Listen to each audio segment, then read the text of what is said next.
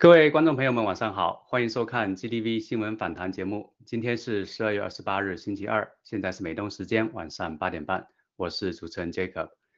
让我们先来了解一下洗币交易的相关信息。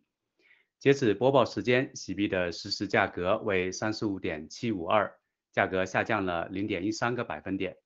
在过去的二十四个小时当中，洗币的最低价格为三十五点五一，最高为三十五点九八五。总成交量成交量达到四万四千九百四十八。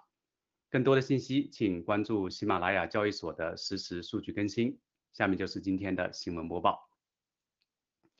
首先，继续为您带来 HBO Vice 采访郭文贵先生的幕后真相。HBO Vice 采访郭文贵先生背后的真相，揭露 HBO Vice 精心编制的谎言。第五部分。记者伊莎贝尔·杨在采访视频当中，用引导性的语言评价郭文贵先生拉拢以班农为首的美国右派，以打倒共产党为噱头，假借奉行正义、宣传真相的名义，利用 GTVG News 散布虚假信息，谋求私利。对此，郭先生引用了多个自己在过去提出的，并且已经得到事实验证的预告，证明了无论是他个人还是 GTVG News。只是希望提供一个途径去传播真相，希望全球人民在中共邪恶的面前能够少一点牺牲，除此之外别无所求。现在让我们一起还原《Vice 采访真相》第五期，反击 HBO Vice 诋毁郭先生，传播阴谋论，铸造个人权利和影响力。请看视频。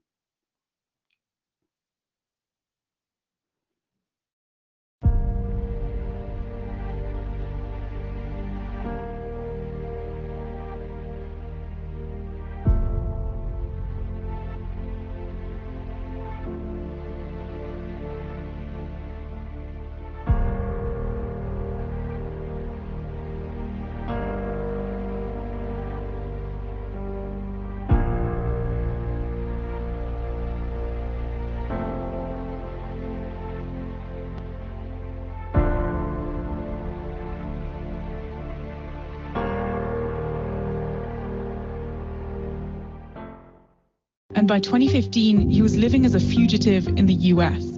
Gore dismissed these allegations as a personal vendetta.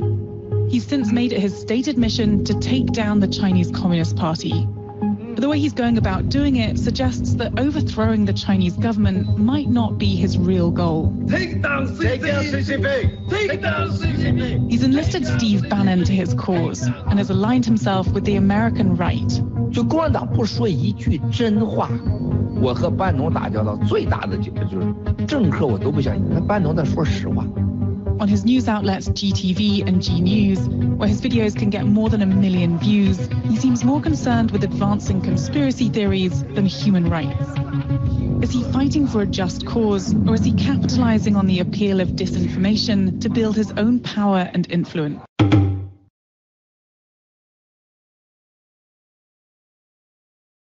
Tell us about GTV 呃，GTV G News 是一个一开始就是非常简单的，就是让世界知道关于中国共产党腐败的真相的一个平台。啊，它是个平台，它不是任何一个人的一个媒体。你能想想吗，伊莎贝拉？请问问你们 HBO 和 Vox，你们完全能做的比我们好一万倍、无数倍，因为你们要公司要生存，是个私人公司，是可以理解的。但是世界上没有一个凭社交媒体和严肃媒体来讨论香港多少人被杀害。香港过去的七十年跳海的人数加在一起两万多人，七十年短短的二零一八年一九年，香港开始反中国共产党的这个所谓的遣返法开始，香港死亡人数加一万多人就在三百天里面，这正常吗？这当然不正常。为什么被自杀的孩子就没有任何人在世界里说话呢？啊，在新疆数以百万人，我是第一个在全世界说新疆有集中营，新疆有上百万、两百万人被关在集中营，全部的网络上在骂我说我是吹吹牛撒谎，现在你们来证明了，世界所有的视频，新疆的大这个集中营和所有这些关系都是我们国媒体金牛子最早爆出来的，冒着生命危险，是我们的支持者最早爆出来的啊。那么冠状病毒，二零一九年十二月份，我们在直播中告诉全世界。中共正在武汉发生的事情不是一个简单的病毒，这是冠，这是一个大传染的病毒。一月十六号，我们在直播中说这是人传人，这不是来自于呃这个海鲜市场，而且是不可控。在二月二月六号，呃一月六号，习近平说可控，不是人传人，来自自然，来自海鲜市场。一月十六号我们直播，一月直播以后，由皮特拿瓦罗将这个报告告诉了川普总统，最后美国马上发布了限制令，限中国的限制令，美国才躲过了这场巨大灾难的最糟糕的发生。这是我们做的，来自于 GTV，来自于 G News。这是证明，这都是我们从来，这是为什么 GTV 只允许直播，不允许像你们一样录播，因为你们可以制造谎言，就像四年前你们访问我，你们编造了谎言一样。我们只要求直播，我们只要求你灭消灭共产党，我们不需要你在这里赚任何的钱，我们非商业媒体，我们是给世界传播来自中国和东方的真相的一个桥梁，让西方知道。我们不需要强制让你知道，你只只要听到这个声音，你自己去调查就可以了，就是这么积极的 G News。我们把西方所有的有影响力、讲真话的政治人物、严肃的媒体啊，翻译成加成字幕，绝对不会改的，然后放到中国去，让中国人和亚洲人通过我们加上的字幕了解在美国西方发生了什么。通过这些，很多中国人知道，美国也在调查病毒的真相。这个病毒不是美国发生的，不是美国制造的，是吧？我们 G News、GTV 让美国人知道，武汉病毒和武汉病毒之后的火葬场死的人数。他们说的是不对的啊！我们我第一个告诉你，我在一月的二十号到一月二十七号前，我说武汉死人超过几十万。我到二月初告诉你，武汉死人已经超过了百万，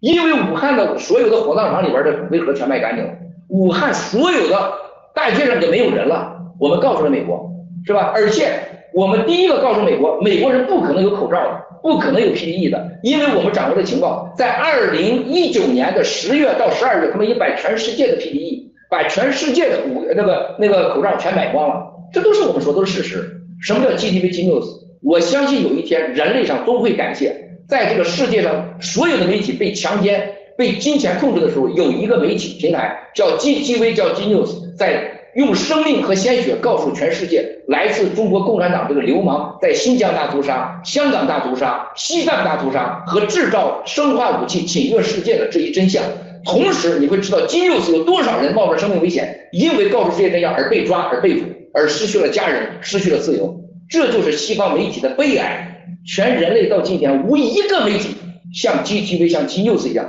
可以告诉人人类我们处在威胁之中，冠状病毒威胁之中，共产主义的威胁之中。这就叫 GTV、金六斯，它不属于任何人的，它属于正义，它属于新中国联邦的爆料革命的每一个战友，无名的英雄。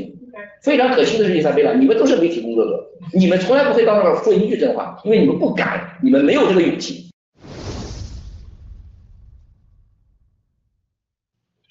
Who is it that you're targeting then? I mean, a lot of you know Chinese people have come to the US. A lot of them don't speak English. I mean, are they your kind of target audience? 这是我们之间很大的差别。你们永远会把中国人和美国人分开，啊，把白人和黄人分开，和黑人分开，这真的是很不幸的事情。在我这个佛教徒，在我眼里边，全世界没有任何种族的差别，没有任何人种的差别，也没有任何国家的差别。我真是这样，我只想，我在我眼里只有两种人，一种是善人和恶人，只有善人和恶人。我只想让善良的人知道我们所说的话，我不 care 恶人你知不知道，我只是想恶人不要把善人给杀掉、给毁掉和控制这个世界。我个人上对某个人，甚至是我爆料的王岐山呐，这些人呢，没有任何个人仇恨。他今天来支持我们爆料革命，我也他会成为朋友。习近平今天说要干掉共产党，我也会是他朋友。但是我就一个，我要干掉共产主义，我要干掉一个没有信仰的共产主义，我要干掉一个制造冠状病毒的背后黑手。我不在乎，我没有任何目标是什么人、什么种族、什么颜色来看。这就是美国现在媒体的悲哀，你们在犯罪。你们的骨子里边就把种族，你们挑起种族仇恨。你看你们说的是谎言啊！我从来我跟班农先生在一起很长时间，我看到他对所有的非白人极为尊重。但是你们和共产党非常成功的把他塑造成一个种族主义者。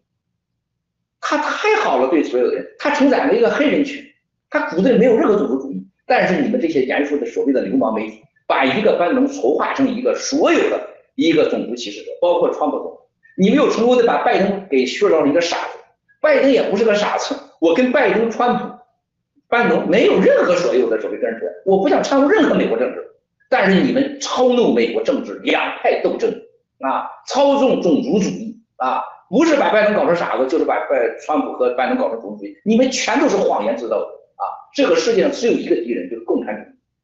我只想让这个世界知道谁是共产主义，谁是善人，谁是恶人啊！而你们在制造极少的仇恨，让你们赚得了可怜的财富，可悲呀！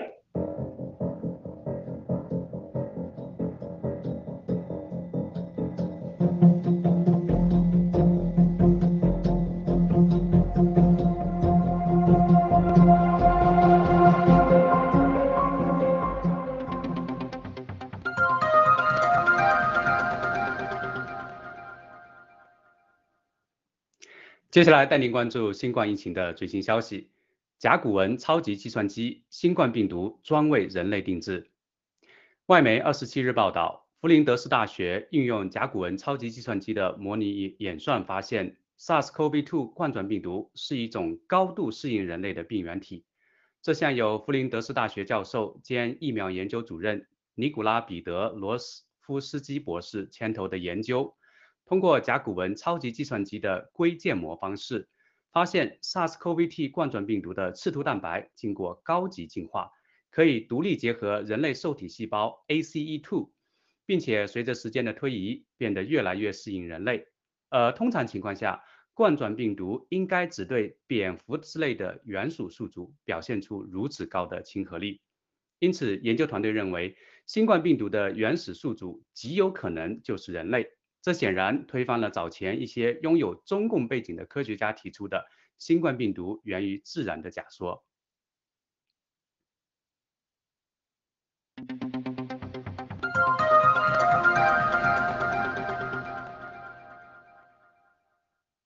奥密克戎肆虐，圣诞节周末航班数千取消，两万班次延误。在刚刚过去的圣诞节周末，在新冠疫情期间出行人数和航班都严重萎缩的情况下，全球仍有七千多个航班被取消，近两万个班次延误，这完全打乱了成千上万人圣诞周末出游的年末度假计划。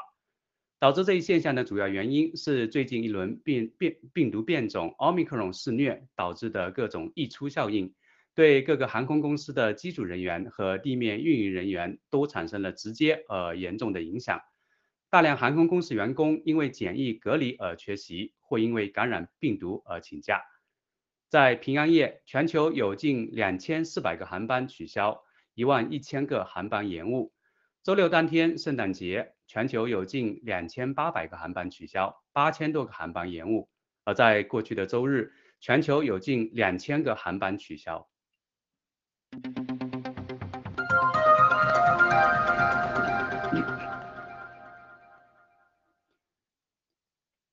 新冠疫情加剧，苹果关闭纽约所有的门店。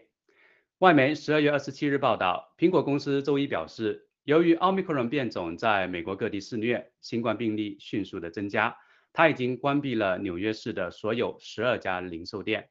但目前网络上购物的客户仍然可以在商店取货。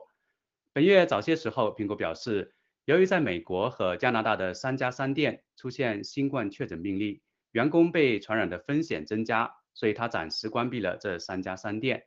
出于同样的原因，苹果还要求其所有客户和员工在美国零售店戴上口罩。目前，在全球范围内，呃，对奥密克戎变种的担忧促使各大公司纷纷收紧了防疫的措施。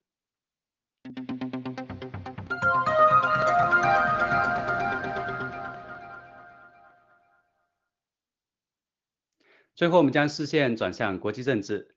拜登签署国防授权法案，加强对抗中共。美国总统拜登于当地时间十二月二十七日正式签署二零二二年度国防授权法案。此法案总预算达到七千七百七十七亿美元，其中有七十一亿美元将专项用于扩大太平洋贺主倡议，以强化美军实力和加强盟友合作来对抗中共。法案当中提到，美国的政策是美军需要维持足够的能力来阻止中共武力犯台，并造成占领台湾的既成事实。要求美国国防部协助台湾发展不对称性防卫武力，以及加强美国国民自卫队与台湾的合作。国会在法案中建议美台军方进行实地训练及联合军演，以及考虑邀请台湾参加2022年度环太平洋联合军事演习，扩大包括国防部在内的美台各层级官员交流，协助台湾进行国防规划，整顿后备战力，增强美台双方军事力量的互可操作性。另外，也建议美国要协助台湾在中南美洲对抗中共发动的外交战争。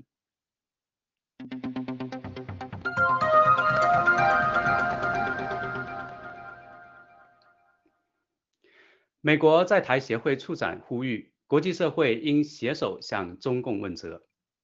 台媒十二月二十七日报道，美国在台协会处长孙小雅在接受知名网网呃油管网红阿迪英文的采访时表示，应对中共的军事挑衅，最好的方式就是国际社会共同发声，向中共问责。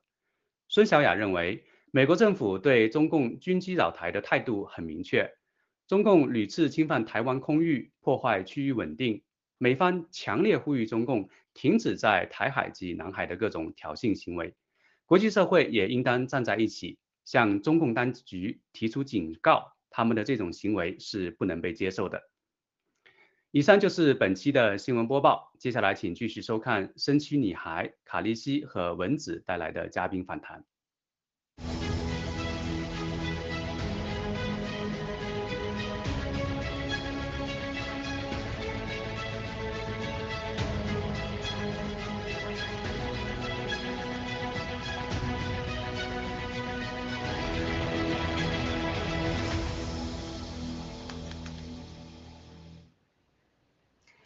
尊敬的各位观众，大家周三啊，周二晚上好，我是神奇女孩儿啊。今天呢，很有幸，很高兴和我们的两位睿智美丽的这个啊嘉宾啊，我们的文字战友和卡利西战友来做这期节目。我先让他们和大家打声招呼。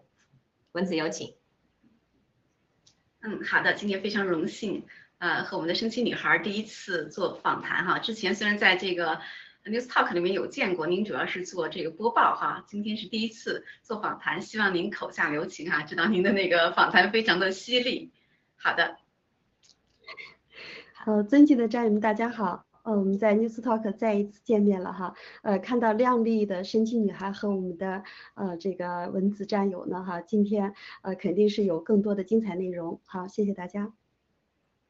好的，那其实我们今天带来啊三个话题。那第一则话题呢，就是刚才 Jacob 给我们带来的这则新闻哈，说到这个 Oracle 甲骨文超级计算机验证这个新冠病毒高度适应人类。那我们正好今天有我们医疗部的文子，那我们可以大家啊，我们会请文子战友呢着重给我们详细谈谈这则新闻的内容。那第二则新闻，我们要来说说最近 A 股的一个现象，就是中移动的股票竟然被投资者啊弃购的这么一个现象。那最后，如果我们节目有时间的话呢，我们会来说一条关于北京啊宋庄啊北京城外的宋庄这么艺术区的一个强制艺术家租户强制腾退的这么一个新闻。我们来看看到底啊中共的经济啊发生了什么样的事呃呃呃什么样的事情，在中国的这个这个崩即将崩溃的经济的呃。面临即将崩溃的时候，发生的一些奇怪的事情。好的，那好，我们先来说我们的第一则新闻啊，我不知道两位还有我们的观众朋友还记不记得哈？其实，在今年一月二十九号的时候啊，有一位博士叫 Stephen Quay，他在啊一月九号的时候，他用这个 Bay 上的一个统计的方法来验证了新冠病毒实验室啊，其实是实验室起源的这么一个啊理论的。它验证这个呃从实验室而来的这么一个概率啊为百分之九十九点八啊，相应的这个嗯自然起源的概率啊从从从动物到人身上的这样一个跳跃的这个概率呢概率为只呃仅为百分之零点二，但是那个时候呢这个啊全球主义者包括邪恶的中中共这个势力呢控制力还比较强大，再加上美国这个拜登总统的新上任吧，呃在这个美两党政治上的这个角力呢。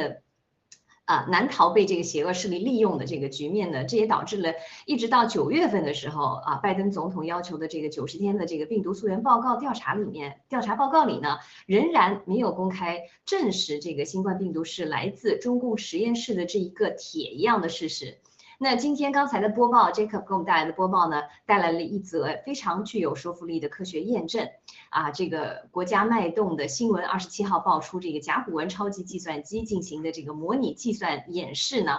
啊，确认了这个新冠病毒高度适应人类感染，而不是动物。那这样一来，支持病毒自然起源的人士所坚持的这个病毒啊，是从野生动物中这个中间宿主传染到人类的这种说法呢，就完全的不可信。那啊，这个教授啊，这个这个佛林德斯大学教授，这个这个叫呃尼尼科拉啊彼得罗夫斯基的这样一位教授呢，这一发现呢，似乎将人类确定为新冠病毒的原始宿主。那我们就请这个医疗部的文子啊，文子战友呢，因为他做了很多准备哈，就这个话题，先来给我们讲一下这个，先来介绍一下吧。这个彼得罗夫斯基教授呃，用甲骨文超级计算机进行这个模拟的这个研究，包括他的命题、他的论据和他的结论。然后我们稍后再来谈谈有关这条新闻的其他话题。有请文子。嗯，好的。啊，我今天看到我们的这个制作团队。哎，给了给出这则新闻，我还挺开心的。为什么呢？因为我们现在呢，就是啊反反这个病毒、反疫苗这个运动已经将近一年多了，但是呢，慢慢的好像是屏幕都啊，不论是这个媒体也好，还还是我们自己也好，其实慢慢的呢就淡化了这个病毒的起源。但实际上呢，你仔细来想，我们之所以这么反疫苗，这么啊就是呃，因为我们知道它这个病毒是一个邪恶的来源。就是有的时候我们啊很很可能都淡化了这种，但实际上呢，这才是这个问题的这个最根本的原因哈，最根本的这个出发点。如果我们知道这个病毒是人造的，如果大家知道全世界的人民知道这个病毒来自于实验室，而且是有可能作为这个生化武器啊被故意释放的，我想那么今天啊全人类面临的这个的想法。不管是对疫苗也好，治疗也好，还有面临着所有的这个被病毒啊呃肆虐杀害的这些人们，我想人人类的这个感情情感是完全不同的。那我们就来看看为什么我们的这个制作团队给我们这则消息啊，请大啊，请我们的导播放一下我的幻灯哈。其实第一张幻灯呢和这个啊我们的星期女啊星期女孩这出示的很相似。就是为什么它会作为现在的一条，我们今天的这个新闻来说呢？是因为在国家脉动上面，刚刚啊，也就啊两天前发表的这么一篇文章，就就他就用这个超级计算机啊模拟了啊这个呃我们的新冠的这个蛋白，然后呢告诉我们这个宿主呢原始宿主可能是极可能是人类，但是实际上呢这篇文章呢已经发表了很久了。啊，我们看一下第二张幻灯。那么这呃就是国家脉动上面的这这则新闻，它不过呢是把这个啊今年的六月份发表的一篇文章拿出来啊重新讲了一下。你看我们的这些科学的这些论文，如果没有啊媒体的解说和宣传，很可能呢就淹没在一大堆啊科技的这个文章里面去被忽视掉。呃呃这篇文章呢是发表在这个 Nature 杂志上的，然后呢这个。作者呢，就刚才您提到的这位啊，尼古拉斯这位这位科学家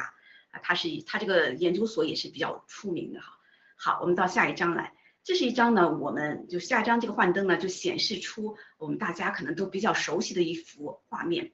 那我们讲这个实验室啊，要证明这个病毒是怎么起源的，一般是有两种办法。一种办法的话呢，我们就把这个呃病毒提纯，然后把各个不同的这个物种去比对，然后进对它呢进行测序啊，然后结构的一些测序，然后呢证明哦这个和这两个是一样的，那么我们就可以证明这个病毒是这样起源的。那么说起来简单，其实做起来非常的难。包括这个 S 蛋白的纯化，在不同物种的呃这个呃起源的这些 ACE2 啊都不一样，纯化这些蛋白非常的困难。那么这个我们这个呃这篇文章呢，它就是通过超级计算机模拟，然后呢给我们分析一下这个蛋白结构，从这个分析以后进行比对，看一看呢这个起源到底是怎么来的。那么我们这张图呢显示的就是两个非常关键的这个蛋白，我想我们的战友都已经耳熟能详了，一个呢就是 S 蛋白，啊一个呢就是 ACE2。我们知道这个 S 蛋白。素蛋白它要进到人体的话呢，它是借助于这个 ACE2 这个受体进来的。不管是果子狸也好，还是原来的这个 SARS 病毒，就是啊，这个人类也好，还是蝙蝠也好，它这些病毒呢都是通过这个 ACE2 进来的。那么最简单的办法，我们来比对比对啊这些不同的这个物种的这个呃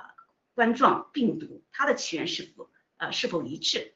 啊？所以呢，下面一张图呢，就是他们经过这个比对来的这个 S 蛋白的这个序列。那么在这张图里面，我们可以看到哈，S 蛋白的这个序列呢，它比对了三呃这个除了这个 SARS-CoV-2 以外，它比对了三个这个物种哈，其中的一个呢就是穿山甲，再一个呢就是啊我们特别熟悉的武汉病毒所出来的这个，他想就是引导我们战友认为呢，它就是从这个 RATG 十三来的，这是个呃舟山呃呃这是他们的一个蝙蝠病毒。然后呢，最后呢就是 SARS one，就是我们之前嗯爆发的那场 SARS。我们从这个图里面可以很清楚的看到哈，那么和 SARS 的话，SARS two 和 SARS one 的它的这个区别哎是非常大的。大家看这个不同的这个颜色的，就代表不同的突变。这只是一小段的 S 蛋白里面的一个 S 亚基的这样一个序列，你都看到有这么多的这个突变。那么 SARS 呢和这个 SARS-CoV-2 呢？它两个的这个区别就比较大。那么最接近的是什么呢？就这两个，一个是穿山甲，一个呢就是这个呃施正丽爆出来的这个 RATG 十三。那么我们可以看到呢，它的这个序列是基本上高度保守啊，有非常相似的这个序列性。那么我们如果要是单看这张图呢，你可能也想，也许想到哈，这个 SARS-CoV-2，要不然就是从这个穿山甲的这个呃这个病毒来的，要不然呢就是呃我们这个武汉。病毒所这个施正丽啊，他所报出来的这个造假的这个 TG 十三，好，好，那我们再看下一张，就是这张图呢，就是呃我们讲的两个非常重要蛋白嘛，一个是 S 蛋白哈，一个呢就是 ACE2。那么我们看下一张的这个这个数据呢，它就是比对了一下，那么在不同物种，你有不同的这个和 S 蛋白结合的这些亚基啊，这些残基呢，它又到到底有多大的这个相似性？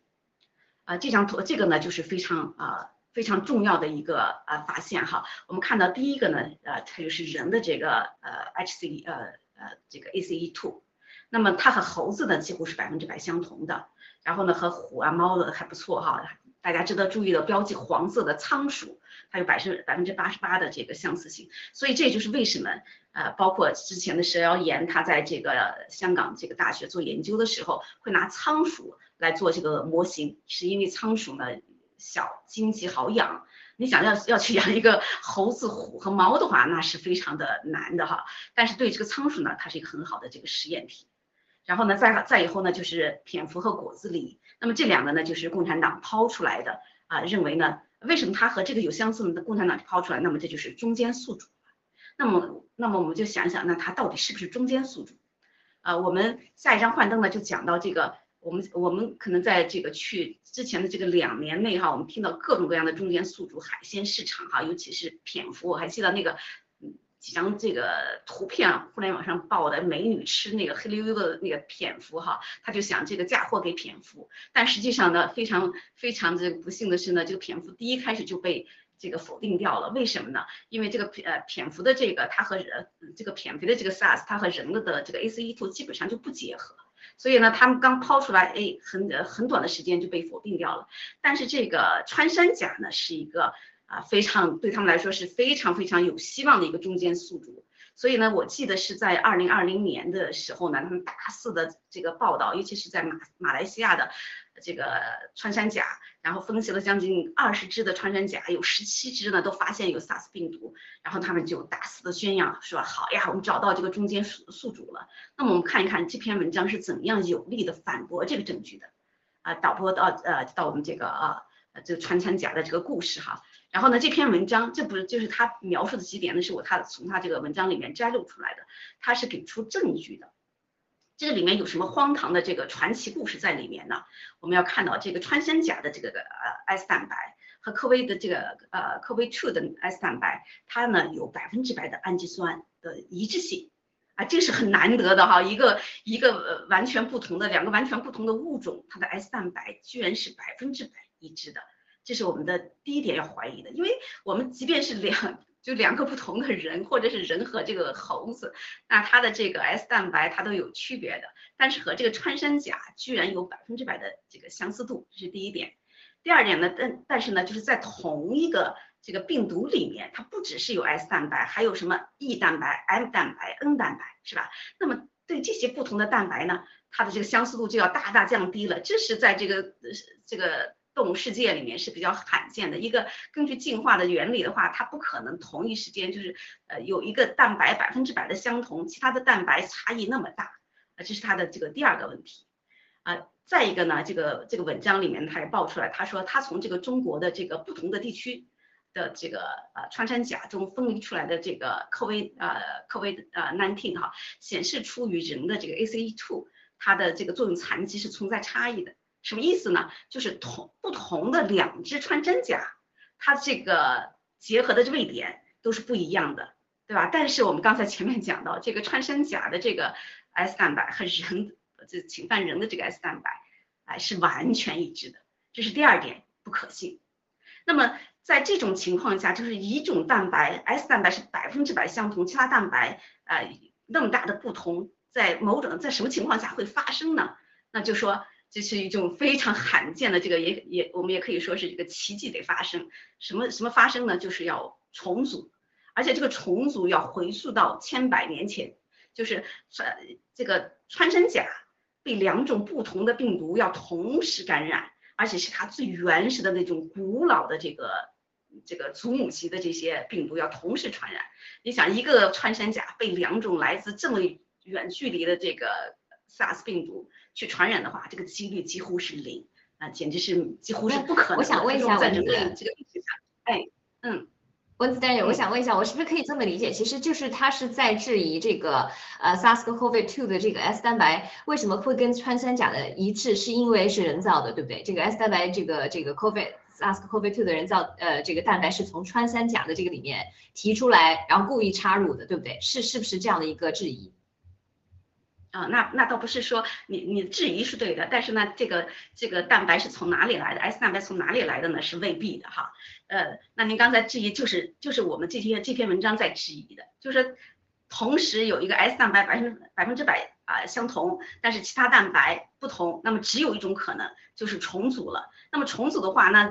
有有一种是自然重组，就是我们现在讲的，那就是穿山甲在 N 年前、万百万年前啊，被同一个这个两种不同的 SARS 同时感染，然后又进行在同时感染的那一瞬间又进行了重组，这才有这种可能。但实际上我们知道，嗯。这种这种几率是零，但是呢，呃，在这个我们现在这个科学界，这个是非常容易做到的，就是一个一个同时一个基因重组啊，这是在实验室实现，这是呃分分秒秒就做出来的，所以这样这样一看的话呢，哎，就基本上我们的这个传奇故事就结束了啊。这基本上不可能的，就是一个人造的。所以呢，在这个在这个文章里面呢，他也是罕见的用非常犀利的这个言语就说出来了，基本上是。对，因为我知道这个科学上你要严谨嘛，对不对？我们不能排除，嗯，呃，科学因为要严谨，所以他不可能说百分之一百肯定是呃就是人造的，因为他找不到那只一万多年前的啊同时受感染的这个这只穿山甲，因为他找不到，所以说它不存在。所以说这就是谬论，所以这是为什么科学永远不可能说百分之一百，只能说百分之九十九点九九。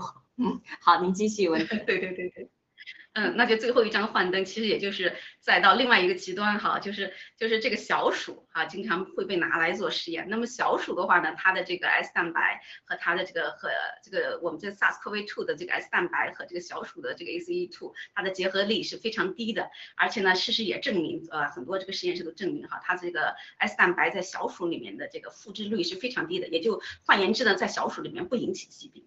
呃，但是呢，如果要是你做一个呃转基因小鼠，就是把这个人的这个 ACE2 转到这个小鼠的 ACE2 里面，呃，转移到这个小鼠的这个呃基因里面去，那么这个小鼠呢，立刻呢就可以呃分分秒秒的就感染这个 SARS 病毒，所以呢，它是一个很好的这个模型。那么我们想，不不论是仓鼠也好，小鼠也好，呃，在这个实验室是非常简单的做出来的。那么要是模拟这个病毒，重塑这个病毒，做各种各样的突变，那那简直是太容易了。好的，所以综上所述，这个研究团队就认为，那么新冠病毒的这个原始宿主极可能就是来自于人类，然后呢，就推翻了他们之前说的各种的这个中间宿主的可能性，推翻了新冠病毒源于自然的传说。而且非常有趣的是，这篇文章它是啊六月份发表的，但是它用的这个最原始的这个毒株呢，是从这个武汉病毒所分离出来的哈，就是在二零一九年，二零一九年呢，它有一个什么情况呢？就是在它刚出来的时候。这个 S 蛋白的突变几乎是没有的，你知道，就是从这个人类的这个呃大疾病的这个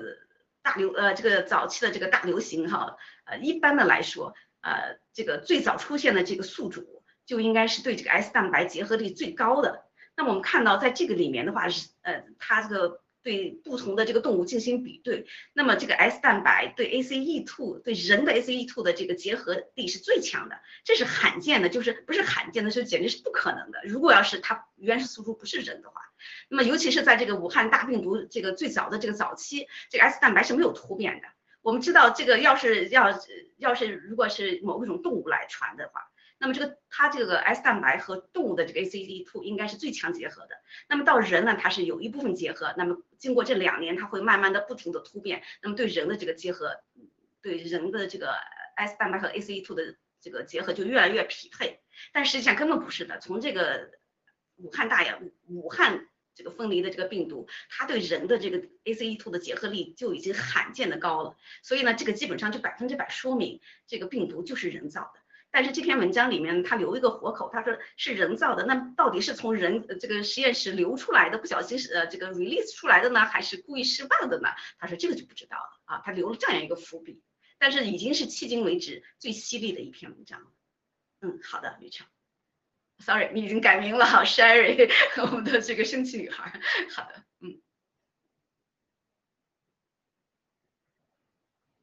我的声音好像没有刚才被静音了，不好意思。那非常感谢我们的文子战友带来的这个准备非常充分的这这么一个研究哈。那我相信啊，卡利西在直播间的卡利西也听的，我们俩听的非常非常津津有味哈。我想问卡利西，您对刚才文子战友的这个分享，你有什么问题或者疑问？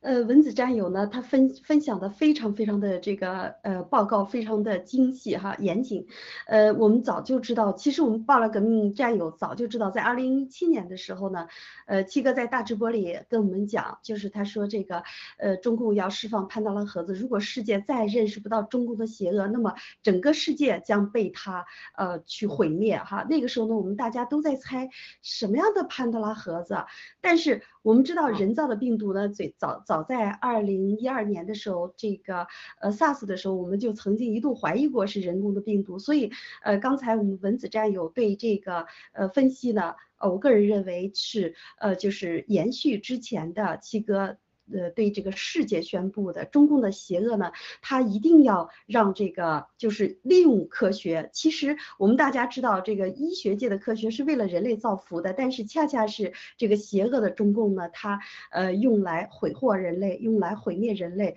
所以呢，刚才通过这个数据和这个严谨的这个报告呢，让我们更加相信，呃，这个中共的邪恶与中共的这种反人类的行为一定被这个世界所追责的。好，谢谢。嗯，好的。那其实我有问题哈。其实我在想，因为这篇文章是六月份写的，现在我们已经是十二月份了，马上到二零二二年了，这一下就过了大半年。那早在一月份的时候，Stephen Quay 博士就已经啊做出了一个非常科学性的论断，而且是从他的假设是正好反的，他的假设是假设百分之九十八是呃自然啊这个传播的，然后只有百分之零点二是这个呃是是是这个啊。制造人工制造的结果，经过一系列的这个数据论证呢，最后得出反而正好是相反啊，如呃这个自然啊自然病病毒自然源头这样的一个说法只有百分之零点二了，而人造的痕迹变成了百分之九十九点八，也就是说，任何在法庭如果说你拿这样的证据，你是完全可以得出结论，这个病毒其实就是人人造的。那我那我那刚才我已经说过，这一月份啊的情况跟现在完全不一样哈，因为。一月份的时候，不管是中共的内部，还是咱们的这个世界的大环境，其实都跟现在我们所处的这个环境不一样。那国家脉动这么一个啊，可以说是一直和我们这个爆料革命。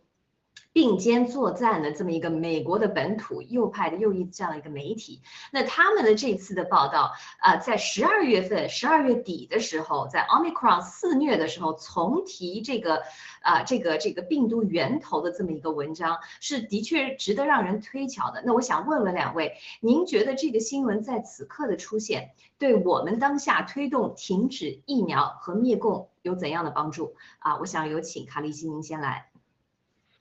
呃，我们知道这个病毒的呃这个肆虐的，哈，引起了这个呃接下来的是疫苗危机。现在全球世界各地的人呢，呃，对于这个疫苗的这个危机和这个次生的灾害呢，现在已经显现的非常。非常非常严重了，所以呃，我相信罢了革命这四年以来呢，很多的这个呃这国家的政要呢，他们不是不知道罢罢了革命，也不是不知道中呃新中国联邦，呃，而且呢，就是说在这个政治邪恶与勾兑和这个正义面前呢，现在必须要做出选择了。其他的国家呢，呃，肯定有一些正义的力量要追寻啊，要去追寻这个病毒的源头。那么这则消息发出来以后呢？呃，对我们灭共以及对这个世界，呃，反人类的这种呃，就是对反人类罪行的这种追溯呢，哈，我觉得是越来越快了，呃，有利于灭共的。好，谢谢。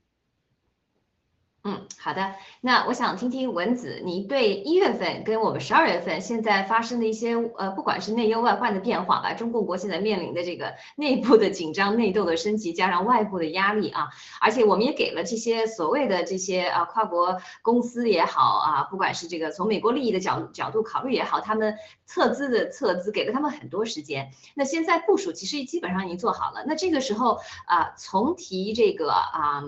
这个病毒的溯源头有什么战略性的考量？我们应该怎么跟这些我们在西方的盟友啊做好这个搭配的组合拳的这么一个啊一个一个抓好抓住好呃利用好这样的一次机会来打一个组合拳的这么一个机会啊这么一个啊局面吧啊我想听听您的分析。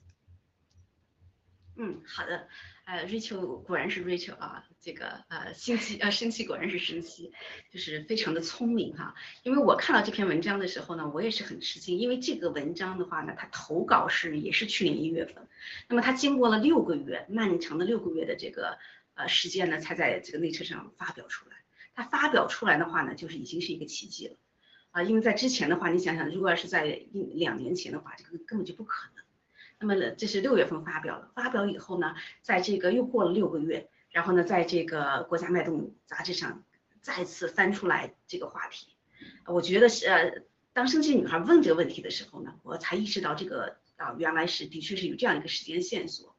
那么根呃根据这个文贵先生的这个爆料哈，他说第一呢，疫苗的强制一定是会停止的。那么为什么会停止呢？就是有越来越多的人士，呃，不仅是老百姓。包括那些啊比较呃这个高高层的这些政治人物，他们已经开始敏感的意识到这个问题是再也掩盖不住了。那么之所以能够被再重提的话呢，它一定是有了这个有一定的这个方向了哈。包括比如说像班农先生他们哈，可能是有一点点这个线索了，我们要怎么怎么去做。那这时候呢，就把这篇文章抛出来，那么溯源呢就开始真正的进进入了这个正式的这个里程。我们刚才讲的，这是一个计算机模拟的这样的一个结果。那么，如果要是但凡，如果是正义的这个科学家们能够站出来，或者他们的这个正义的声音能够被释放出来，那么我相信会有真正的这些呃医呃这个科学数据会出来，因为这些实验都是相对容易的，就是那么把这些蛋白纯化也好，这受体纯化也好，我比对比对，那么就出来了，这个一定不是一个自然来源。好的啊，神奇，我是这样理解的。嗯，好的。呃，谢谢文子战友。那其实我们都知道，其实为什么文贵先生说 Omicron 有可能会终结啊这场病毒和我们疫苗带来的灾难？我深信啊不疑哈。为什么呢？因为大家看一下这个这个这个时间点，啊最近的新闻到处都在。报这个新闻哈，就圣诞节期间有多少航班，多少多少停停飞，多少多少取消，多少多少延误啊，一直在报。我记得好像有个新闻说是在平安夜的时候，好像啊有好像全球有两千四百个航班取消，一万多个航班延误。你想想看，有多少人在圣诞节的时候想要赶着回去见爹娘、见亲人？却被这个由于 Omicron 的肆虐而被航班取消，有多少人怨声载道？就算一个航班只有一百人，两千四百个航班被取消，那就是两百四十万人。你有两百四十万个人是非常生气的，而且这两百四十万个人里面，估计百分之七八十都已经打了两针疫苗。你说他生气不生气？你说我已经都打了两针疫苗，我已经忍了你。快两年的时间，我竟然连圣诞节回去看我老婆、孩子、爹娘的机会都要被你给阻拦，你说他会不会生气？那他生气了，他会做什么？那其实我觉得，在全球随着这个呃，文贵先生很早就说过梗，对不对？我们知道，什么都会梗。那我们看到这些航班取消也好，航班延误也好，近上万架的航班延误也好，都是梗的一种表现。那我我我就觉得，我们一直在爆料革命，一直在唤醒人类，但是很多人我们唤不醒。那这些人只有面对疼痛的时候，他才会自己的深刻的去思考。那我觉得在这样的一个情况下啊，在他们的生活各个方面都受到这个挫折的时候，比如说孩子上学有问题啊，出去旅游游呃旅行游玩度假有问题啊，购物又这个钱包本来十块钱可以买这么大堆东西，结果十块钱只能呃这个物物价飞涨贬值啊，这各方面的原因让他们对现在的生活状况非常非常的不满。那这个时候，我相信只要有声音。只要不断的在宣传中共的恶和这个啊病毒疫苗的灾难，谁是幕后的操手？那我觉得这是个非常好的抓手。所以这也我我也觉得啊这样的一个契机爆出这个源头，我们要好好的利用。我们爆料革命的战友要可以多发一条盖文就多发一条盖文，可以宣传多一点一篇文章给身边的人就宣传多一点，因为只有靠行动，我们才能最最最最快的最好的去终止去结束这场疫苗和病毒在带来的这个人类灾难。好的，我想。请啊，卡利西尼还有什么对这个话题要补充的？呃，我刚才呢，呃，我听到这个人工病毒呢，我啊想再分享一个消息。呃，在二零一九年的时候，我们曾经啊，就是在加拿大，我们曾经有过一个呃新闻，我相信这个新闻很多人都没有记得哈。二零一九年底十二月的时候，呃，那个时候冠状病毒已经爆发了，但是呢，呃，在安省的，在渥太华的 P 四实验室的啊 Frank。就是他是一个实验室的一个主要的一个研究科学家嘛，病呃病毒呃科学家，他到这个非洲，他是主要研究这个埃博拉的嘛，呃到非洲，然后突然就是心脏病复发啊，就是呃在这个商务考察之中突然死亡，其实让我们当时就想到了呃七哥所说的就是中共的。惯用的这种就是新欢死。我们知道这个加拿大的 P 四实验室，呃，邱香果夫妇至今还是在这个被呃监控之中的，因为这俩人呢，呃，当年是呃在二零一零年左右啊这段期间啊是更早一些，呃，去帮助武汉 P 四实验室去。呃，建造的，所以从这个事件，我们再回顾当时那个情景，我们知道中中国共产党的这种黑手，他已经遍及全球的各个角落，而且在科学家之中呢，他也不呃无一例外的把这些国外的科学家只要知情的，他们都要去灭灭口，这就是他的邪恶的这个呃在全球这种恐怖的主义的这种，所以他必须要让这些正义的人啊站出来去灭掉他。好，谢谢。嗯，好的，那非常感谢我们卡利西的补充。那好，我们来进个转场，来切换到我们第二个话题，谢谢。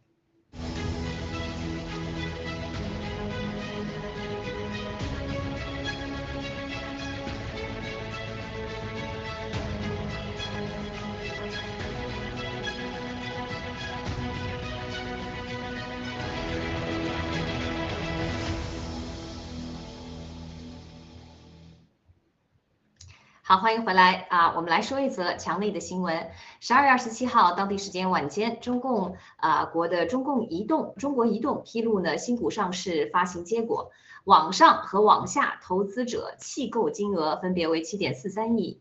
四三亿元与一千两百七十点四呃四九万元。总气额总气购金额达到七点五六亿元，刷新这个 A 股的记录哈。这个据二十三日晚公报被啊披露呢，就作为近十年来 A 股最大的这个 IPO 啊。中共啊，中国移动的这个战略配备阵容相当的豪华，包括这个社保基金等国家级的投资平台，还有国家电网等大型央企，中国人寿等大型保险机构均出现在名单中。然而，新股不败的神话再一次被打破。据悉呢，为防止新股发行上市，股价啊破发，中移动还启用了这个所谓的绿鞋机制啊，即允许超发百分之十五。意在强啊增强啊参与一级市场认购投资者的信心，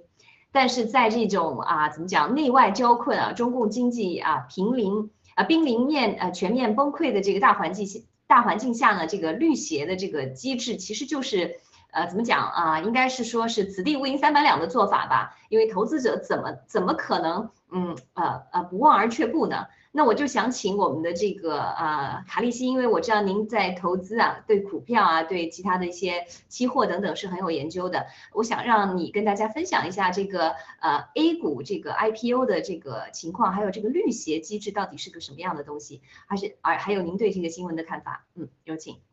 好。呃，这个新闻呢，哈，让很多的人呢，就是特别是墙内的炒股的这些人，投资者呢，呃，大吃一惊，因为呃，在有史以来哈，中国呃在股市上发行 IPO 呢，都是供不应求，而且呢，呃，在网上签购啊，网上嗯，网上去呃申请啊，就特别特别的就中签率非常非常低。那么现在呢？呃，到了二零二一年底，呃，这个中国移动呢，它在呃 A 股市场上，它再次的发行了呃 IPO 五百六十亿，这就让我们感觉到，就是中共国，呃，它在这个中国移动、中国电信这三个，呃，就是它属于国有企业嘛，它在中国移动上，呃，就是付出的，呃，包括对中国移动的这种税收呢，也是相当之高的。呃，那么从现在我们看到最终的这个结果，网上签购有期权七亿多，然后往下呢，呃，是将近啊，就呃几千亿啊几千万，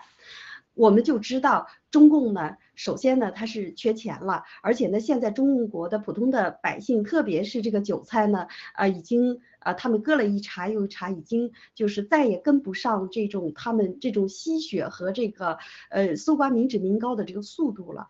呃，那么我们再对比一下，在今年的八月哈，这个中国电信呢，它曾经发行了一个 IPO，它的这个发行价呢才两块多钱，所以对比这个中国移动呢，现在是五达到五十四块多钱，呃，让很多的人呢感觉它的这个价格是高了，呃，就是高到离谱，很多呃投资者呢，他可能认为啊，如果一旦他去申购的话，万一破发怎么办？那破发的话，它是要亏钱的，就像投资最后一波房地产一样的，他们呃用高额的这个首付，然后去贷巨额的款，然后去买，最终呢，呃就是啊最最终就断供嘛。所以现在中共国呢。啊，我们看到就是首次破发，也就意味着中国股市走向灭亡，走向一个呃，就是开始不再是像以前那样的去圈钱啊，去割韭菜，然后呢，去利用这个股市去融资，然后达到盗国贼去呃贪污民脂民膏的这种目的哈。呃，从这个事件呢，我们就能看出来。那么我们再反观，呃，为什么中国电信和中国移动同样都是这个呃？同样都是这个什么，都是呃这种电信的呃这个通讯服务行业，为什么呃中国电信它的价格就这么低呢？其实它的股本结构都是非常之大的，都不是小小盘股。如果我们认为如果小盘股的话呢，它可能发行价格高啊，将来的这个收益率呢还是蛮高的。但是呢，呃它是一个超级大盘股，而且这次是呃这次要吸血五百达六五百六十亿。这种庞大的机制呢，哈，让中国的韭菜们呢望而却步了。他们感觉到，呃，这个凛冬的到来，他们感觉到在，呃，在这二两千年，呃，二零二一年这两年之中呢，并没有赚到钱，而且呢，呃，凡是在股市上都是亏钱的，呃，人民币，呃，这个。人民币的不断的贬值和离岸人民币和在岸人民币的这种巨大的差异，让普通的这些投资者呢感觉到了这个寒冬的到来。因为我们知道炒股的，呃，在中共国炒股的这些投资者呢，哈，不算投机，呃，算投机者吧，他们还算是比较聪明的人，呃，所以呢，他们认为，呃，房地产的暴雷，然后，呃，中概股的回归，呃，又加上这个中国移动，呃。在发行价五五十多，呃，五十四，五十四块七毛多的这么一股，所以很多人都放弃了。这是我认为就是从从这个投资者的这一方面。另外呢，我们呃看到这个北交所的上市呢，哈，呃也不能够让中共国的这个股市呢能够有一个就是呃。更大的发展反而是越来越呃让大家呢感觉没有希望，越来要越越让更多的人知道中国除了圈老百姓的钱，它不会给老百姓带来任何的利益，而且呢，呃亏了钱，呃中国没有任何的呃对投资者保护的这种就是法律。我们知道这个北美呢，呃，如果你投资。啊，你比如说通过这个基金啊，或者通过这个银行，啊，或者你自己投资，它是保护中小投资者利益的。所以现在越来越多的人知道了中国这一点，才造成了它现在的这种啊，就是弃呃弃购，而且呢，接下来有可能是破发。呃，至于破发多少哈，呃，也可能砍一半儿啊，甚至更多。呃，甚至像中国电信一样的才两块钱，呃，这个呢不是。呃，不可预见的，所以我就对这个，我认为大家呢，特别是看我们节目的墙内的战友们，大家一定在二级市场不要参与这只股票，否则的话可能会亏的血本无归的。好，谢谢。嗯，啊，非常感谢卡利西的这个啊分享哈，这个分析，而且还对我们战友的忠告。那啊，我知道这个他这个新闻里面还说到有公募的投资者弃股啊，因为我们知道在大陆很多的炒股的股民都是啊，怎么讲都是。私人就是比如说啊，爷爷奶奶啊，爸爸妈妈退休的没事儿在股票市场一直坐着看这个红呃屏幕哈。但是这个新闻里面的提到的，就是有机构投资者、有公募的大型的企业也放弃了这个投资的这个啊认购股股票的这个这个机会哈。所以说这从一个侧面可以呃可以看出来这个啊这个投资者对啊中共的经济这个市场的这个信心。那我想啊文子战友，您对这条新闻你有自己的看法吗？嗯，好的，呃，那么如果是在这个几年前啊，看这则新闻我是看不懂的，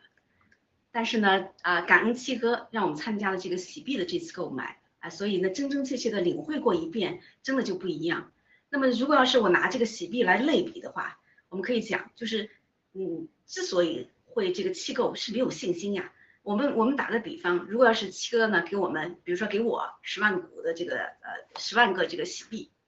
那么让我呢是，比如说让我呃，我们我们当然是就是，比如说拿一万块钱来买啊，那基本上是没有问题。但是如果我对这个没有信心的话，七哥说，哎，给你这个十万个喜币，让你拿这个十万块钱来买，我如果没有信心的话，哎，那是不敢要的。你给我这么多，我也不敢要。那拿这个去对对比的话呢，哇，那那简直就是太清楚了哈，那说明这个大家对这个移动根本没有信心。其实不管它是两块钱好。还是五十多块给的钱也好，但凡你有信心的话，你一定是会拿到的，因为你知道它之后的这个涨势是怎么样的。那么我们的这个洗币就是拿的，如果我们想到 可能是以后是一千块钱哈，那十万块钱的话，我那是多少？一千个十万块钱，我也愿意买，是不是？哪能给这么多钱？